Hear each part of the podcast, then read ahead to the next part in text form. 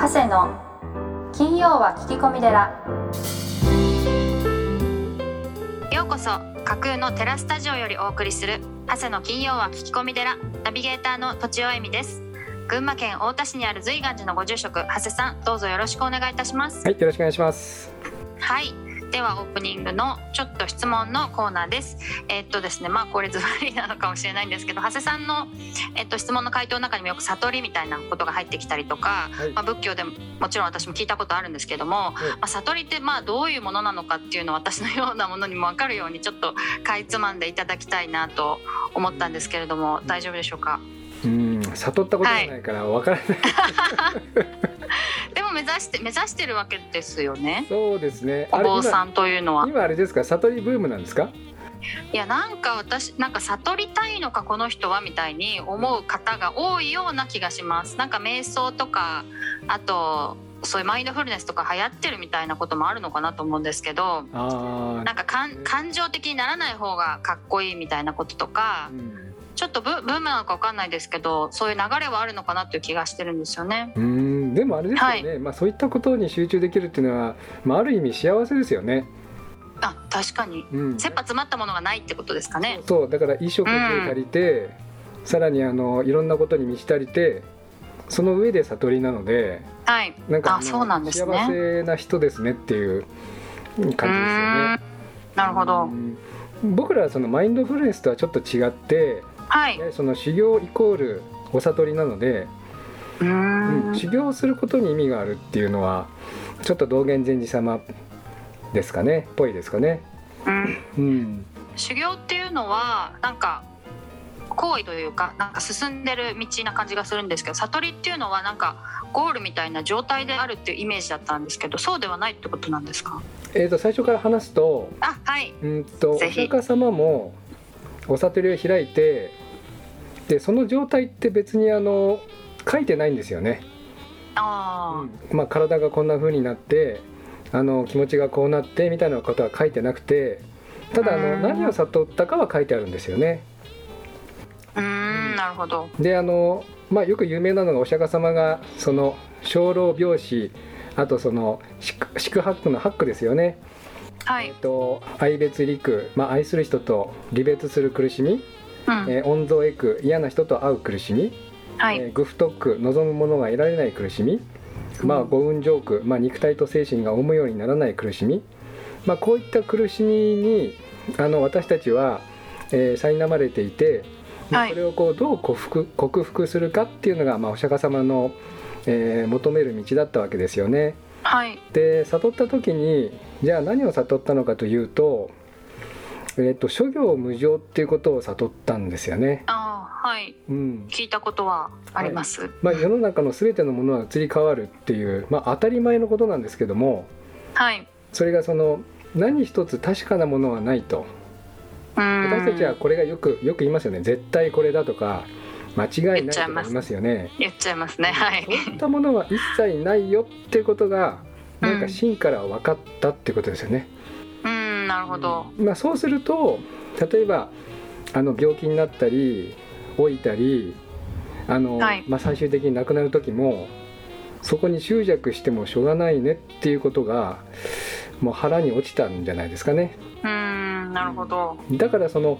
よく言われるねあの前世とか来世とかそういったことじゃなくて、はい、まあよく言うほらあの今でしょっていう はい今でしょう。はい。今が大事ですよっていう、はい。はい、明日どうなるかわからない命なんで、うんうん、本当にこのひとときひとときをまあ全力でっていうか、はい、あのしっかり生きていきましょうねっていうことですよね。なるほど。であの そこにこう至る道としてはい。まあ、仏教でよく言われるその八正道っていうんですね。8つの正しい道。まあこれもですね、はい、あのよく考えたら当たり前のことなんですよ。はい、正しく見る正しく思う、はい、正しい言葉を使って正しい行為をする。で正しい生活をして正しい努力をする。で正しい思いそして正しい瞑想をする、まあ、これを続けることだって言ってるんですよね。これを続けていくことが大変ですよね。はい、あそうですね。あともあとは何をもって正しいのかがまずわからないですね。そっかそっか。これ正しいのは、はあのこの正しいと正しくないの分かれ目はそのお釈迦様の教えに合ってるかどうかです。ああなるほど、うん。じゃあどこかに書かれているとかうん、教えてもらえる内容なんですね。そうですね、うん、そういうなんかこう分かれ道があるのでうん。それをこう毎日毎日まあなんていうかなこう修正起動しながら少しずつでも一歩ずつでも高めていくっていうこの過程が僕はあの悟りなんじゃないかなって思ってるんですね。うーんうん、でよくお坊さんで言われるのはあの午後の悟りって言うんですよ。はいあ午午後の悟りあと後の悟りの後の悟りって書くんですね。はいうん、だから悟ったって言うんだったら悟ったような行いをして悟ったような行動をしてそういう言葉を使ったり人々から「あああの人は確かに悟ったな」っていうふうに思われて初めて悟りですよね。うーんだからいくら自分で悟った悟ったって言っても周りの人から、はいあの人はねって言われてるとまだまだなんじゃないですかね。うんうんっていうことですね。あ、はいそうですね。あのそうだ言うの忘れちゃった。はい。うちの宗祖のですね道元禅師様の「消防現像」というちょっと難しい書籍の中にはい。道元禅師様がお悟りを開いた時に「信心脱落脱落信心」って言ったんですね。はい。でその意味は、まあ、身と心が一切の束縛束縛から解き放たれて自由の境地になったっていうことだと思うんですけど、うん。あの消防現像の中にですねとてもいいそのお悟りの境地の言葉がありましてはいちょっと。これだけあの読ませていただきますね。はい。えー仏となるに意図安き道ありもろもろの悪を作らず生じまあ生まれて死ぬことですねそれに着することなく、まあ、執着する心なくして一切主情のために憐れみ深くして上を敬い下を憐れみよろずを厭うことなく願う心なく心に思うことなく憂うることなきこれを仏と名付く。なんかあれですよね。湖に映った月のような、うーん。うん、なんか一切のとらわれがなくてはい。そこにあの月がこう湖面にですね揺れ動くことなくしっかりそのまま映るみたいな、うん、そういうこう症状って言いますかね。綺麗な心、はい。こういった心をなんか常に維持するみたいな。これが悟りじゃないかなってなんか目指しております。はい。はい以上ですありがとうございます。なんか難しいけどそのエッセンスをちょっといただいたような気がします。はい。では今月のゲストをご紹介します。石坂産業代表取締役石坂典子さんです。長谷さんスタンバイよろしくお願いします。はいよろしくお願いします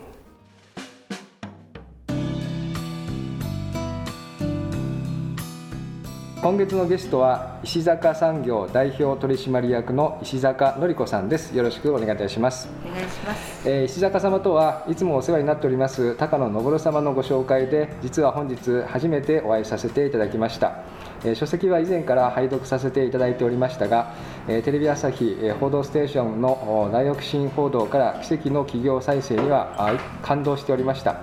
ぜひいつかあお会いしてお話を伺いたいと、えー長い間思っておりました、えー本日はそれが叶いとてもお嬉しく感謝しております。えー本日はあぜひ石坂様の生い立ちや石坂産業様の、えー大躍進報道からの奇跡の復活劇さらに現在行われていらっしゃる里山再生までのお話社長として現在までの会社経営仕事に関する熱い思いなどをお聞かせいただければと存じます。どうぞよろしくお願いいたします。まず最初に石坂様のプロフィールの方をご紹介させていただきます。石坂産業株式会社代表取締役1972年東京と生まれ。高校卒業後米国の大学に留学するも中退。各地を旅をされます。帰国後ネイルサロンの開業を志し企業資金を貯めるためイベントのコンパニオンのアルバイトなどを経験。92年えお父様が創業した産業廃棄物処理会社石坂産業に入社されます。99年地元埼玉県所沢市周辺の農作物がダイオキシンで汚染されているとの報道を機に同社に批判が集まり2001年事実上の撤退廃業を求める行政訴訟が提起されました。これを機に私が会社を変えると、えお父様に直談判え2年代表権のないお試し社長に就任。売上の約7割を占めた焼却事業から撤退され難易度が高い建設系産業廃棄物のリサイクル事業に特化。重機類を屋内に収め地域の環境に配慮した全天候型独立総合プラントを建設するなど改革を断行。業界屈指の原料化再資源化率95%を達成されます。地元の里山の保全再生に尽力し13年経済産業省のおもてなし経営企業選に選ばれます。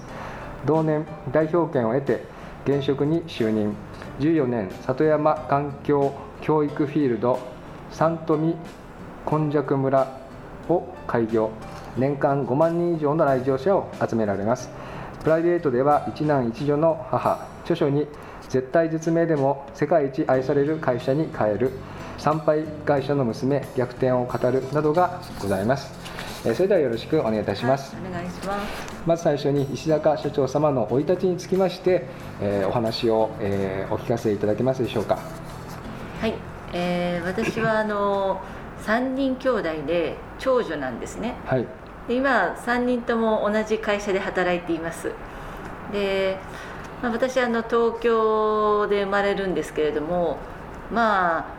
見た目と違って体が弱くて、うん、でやっぱりその東京の空気が良くないっていうことで、はい、父がまたあの埼玉の群馬に近い深谷の方に引っ越しましてでそこでまあ幼少期を過ごすんですけれども、はいはい、でやっぱりまた事業をやっぱり父がやりたいということで、うん、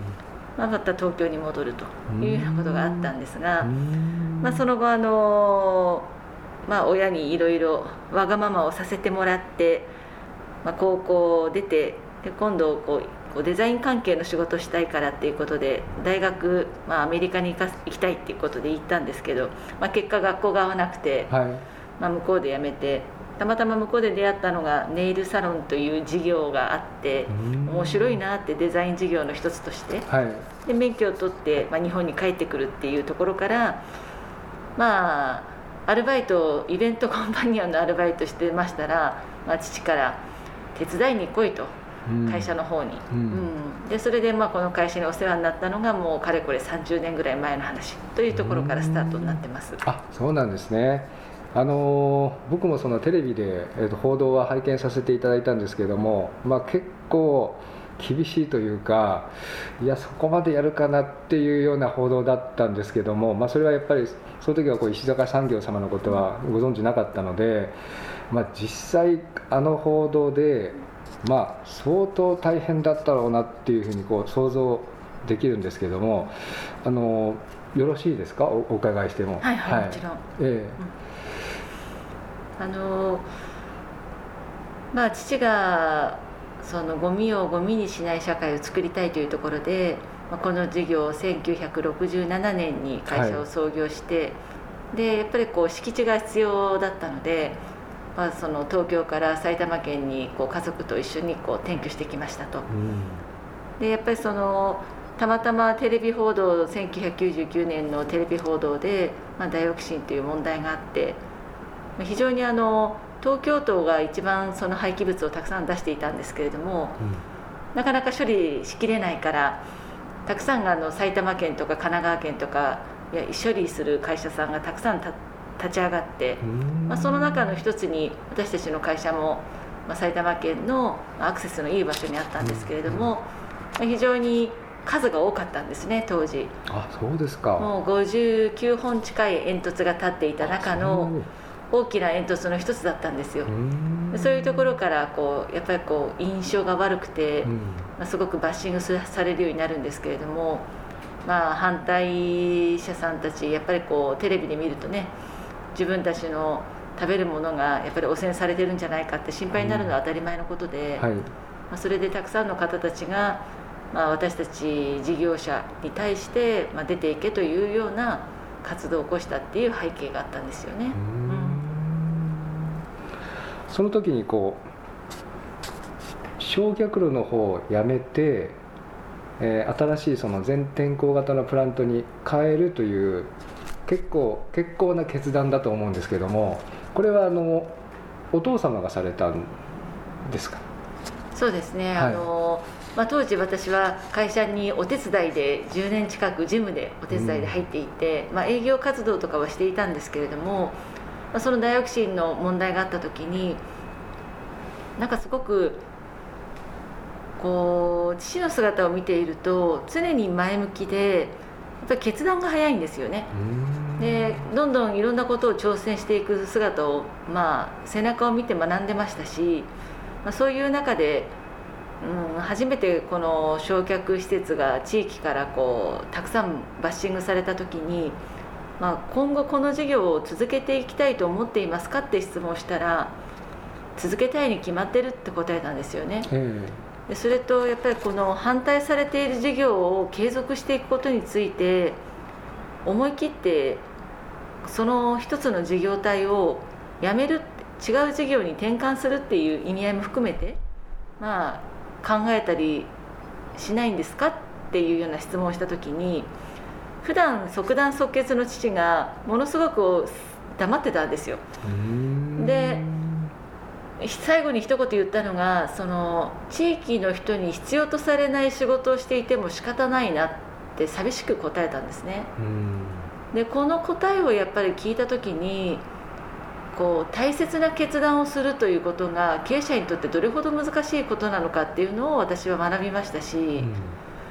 まあ代表権当時代表権を持っていた父が自分のやりたかったことを諦めるっていう瞬間をこう見させてもらってあすごいなと。やっぱこの経営者としての素晴らしさだったりとか、まあ、それと同時に父がやりたいことを初めて、まあ、改めて言葉で聞くっていう機会がなかったので、うん。まあ、それを聞いた時にこの事業の思いを継ぎたいって思ったんですよね。うん。でまあ社長をやりたいというふうに声をかけたっていうところからのスタートなんですけれども、あのそれはこうすぐにお OK が出たんですか？もうその話を私が社長やりたいんですって言った瞬間に、無理って言われました。無理って言われたんですか？やっぱりあの当時はやっぱりこう男性がこうトップに立つ、はいまあ、こういう業界でもありましたし、はいはいまあ、お客さんも男性しか来ないようなうん。職場環境ですから、うん。そこに女性がトップに立って、うん。ましてややっぱり工場を運営していくっていうのは難しいって多分判断して一言で無理ってこう言われるわけですけれども、うん。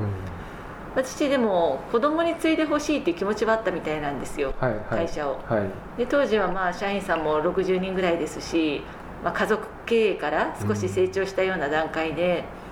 そうすると私兄弟3人いて唯一会社に入ってるのが私だけ当時は。うん。で長女だったってことですね。で長男はいたんですけれども、まあ、当時彼はあのその時仕事にあまりこの仕事にあまり興味がなかったんですよ、はいはい。で、まあ、男の人を探していたとは思うけれども、まあ、実の娘が自分でやりたいと言い出したと、うん。まあ、父はいろいろ思い悩み2週間ぐらいして私を社長室に呼び出したんですね。え。で社長をやらせてやるから、ええお前に本当に何ができるかやってみろと。えただし1年だけなって言われたんですよね。だだからお試しで、はい。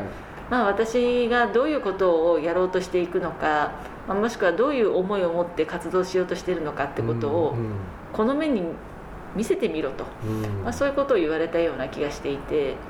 まあ、お試し1年間っていうのをスタートしたっていうのが当時の話なんですけれども、うん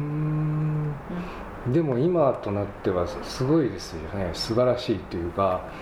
ちょっと僕もあのし一回りさせてもらったんですけど、例えばこう通路がこう何ですか？こう花であのねこうアーチになってね。ゲアーチになっていたり、うんうん多分その男の人だとこれ多分やらないだろうなっていうその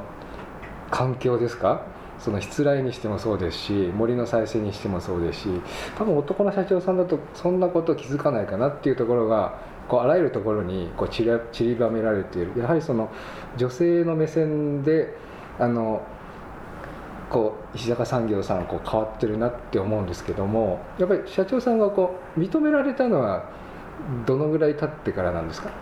そうですね。なええ。お試し社長で、まあ、最初に当時そ本当に父にお願いしたのはこの工場を屋根をかけると。全部建山の中に入れてでその理由は2つあって、はい。まあ、1つは地域の方たちから見られた時に、えええ扱っている廃棄物っていうものが綺麗なものじゃないので、やっえうん。ぱ廃棄物が外から目目に触れられないようにうん。するという、でまた外に出さないっていう意味も込めてですね、はい、あともう一つはやっぱり働く人たちの、まあ、労働環境がうん。雨風当たる労働環境を、まあ、長く続けるっていうのは会社の永続に反するなと、うん。まあ、そう思いまして、まあ、建物を建てたいっていうところになるんですけれども、うん。まあ、建物を建ててもそれでお客さんが建物あるからこの会社を選んでくれるわけでもなくて、はいまあ、そういう意味で力は、まあ、それだけじゃあの会社としてやっぱり生き残れないからう、ん。うん、そこをどういうふうに展開していくのかちゃんと、まあ、考えろっていう言わんとして、まあ、口数が結構少なくて、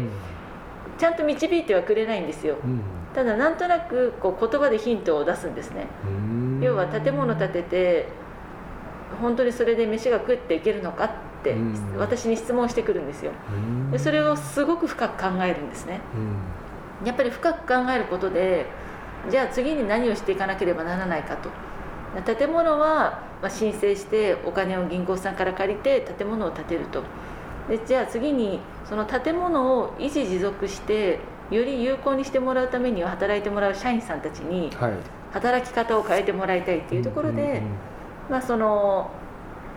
働き方の一つの手順になるように当時国際規格、ん。ISO っていうのがはい。国内で結構取られてる企業さんがたくさんいて、うん。でそこの品質とか環境とか労働安全性っていうのを一つのマニュアルの軸にしてで挑戦していくっていう人材育成に入っていくんですね。うん。でこの日本がそのお試し社長になって取り組んだ2つのことで、はい。この一生懸命やってる姿を見て任してもいいかなって思ったんじゃないかなとは思うんですが、うん。そこから私は約10年間代表権のない取締役社長という期間を、まあ、父の背中を見てまたいろいろ指導をされながら学んでいくというような形になるんですけれども、うん。まあ、本当にあの父自身が私から見ると技術者でとにかくいろんな技術をどんどん導入して、まあ、廃棄物をリサイクルしていく方法論っていうのを探っていくんですけれども、職人さんですよね。やっていることが。うん。やっぱり職人さんのやりたいことって周りに伝わらなかったり、ああはいはい。うんその周りっていうのは社会であり、うん。お客様であり、うん。そういうものをちゃんと伝わるようにしていくことが、まあ、2代目社長の私の仕事だなっていうのが見えたっていうのも、うんぱり創業者の方って思いも強いですし、はい。で技術者傾向の強い人ってうん。なかなか人に喋らなかったりするじゃないですか、うんそうですね。だからそれを伝えるうん。役割を私はしていこうっていうことでなんかこう私がやっていくことっていうのは我々が考えている未来だったり私たちが今どういうことに壁にぶち当たっているかっていうことを地域やお客様と共有すると、うん。まあ、そういう役割を私は一生懸命うん。10年間やってきたのかなっていうふうには思ってます。うん。私もあのハワイで海峡という仕事を、えっと、7年半ほどしていてで同じようにその父がやっていた保育園を、まあ、継いだんですよね、でその時に、まあ、あの今だから言いますけど経営が非常に危なくてあの戻ってきてもらってよかったって会計士の方に言われてで一番最初に取ったのが ISO9001 なんあです。そうなんですね。ねで群馬県の保育園で最初なんですよ。はでうちの場合はその顧客っていうのは園児だったり保護者だったりその保育はサービスっていう考えがなくてあ、うん。もうあの上から与えられたものを親御さんやお子さんにやるものみたいなサービスっていう言い方を非常になんですか毛嫌いするっていうかいや保育はサービスじゃないみたいな、はい、ただ僕なんかこうアメリカ帰りなんで、いうん。や保育はサービスですよねって、うんうんうんあのお客さん喜ばなかったら喜ばなかったら園児が来ないでしょっていうそこから始まったのであのあ同じことを考えられたんだなと思ってですうんうんねうんうん。すごくなんかあの共感したんですよね。まさにはいまさにです。えーただそのこの14001とか、まあ、環境の方はいかなかったんですけども 素晴らしいですね。ありがとうございます。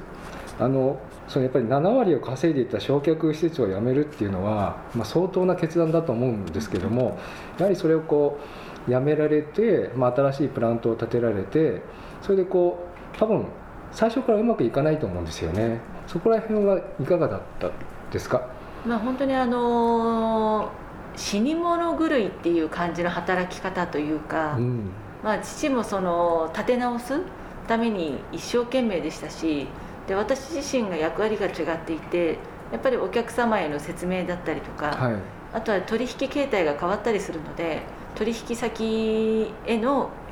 まあ営業活動もそうですし、うん、やっぱりこう一方で処理できなくなるものが出てくるので、うん、まあ、そういったものを委託するとか、まあ、そういったところに本当にあちこち全国こう営業活動に行きまして、で本当にあの同業者に頭を下げてお願いをするっていうのはなかなかねこう創業者だったりとかできないじゃないですか、うん、社長自らっていうのは、はいはい、難しいと思います、ね、やっぱそれがこう若い、まあ、30歳ぐらいの娘ができることで、比較的話を聞いてくれる、まあ、同業他社の社長さんとかもいらっしゃって助けてもらうことが多かったんですよね。でまあテレビで有名になっていることもありましたし、はい、悪い意味で、はい、そこでやっぱりこう大変なことになってるからいいよ助けてやるから持ってこいって言ってくれるような社長さんもいらっしゃってまあそういうところでこうつないでいったことが、まあ、結果として父から見てもよくやってくれたっていう気持ちになったんじゃないかなと思っていて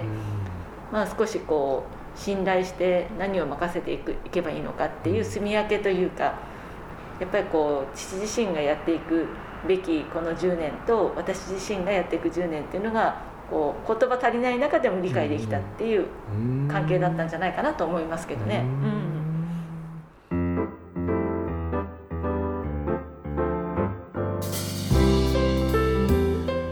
今週も長谷の金曜は聞き込み寺をお聞きいただきありがとうございました。長谷さんや番組へのご質問ご要望などは宗教法人随願寺ホームページまたは社会福祉法人森田睦美会のお問い合わせフォームよりお送りください。URL はポッドキャストの説明文をご覧ください。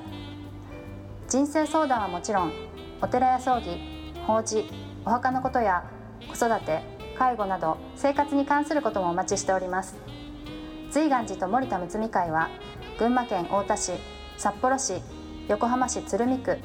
東京都東池袋において保育園こども園児童クラブ放課後デイサービス特別養護老人ホームグループホーム障害者支援事業など幅広い分野をサポートしております。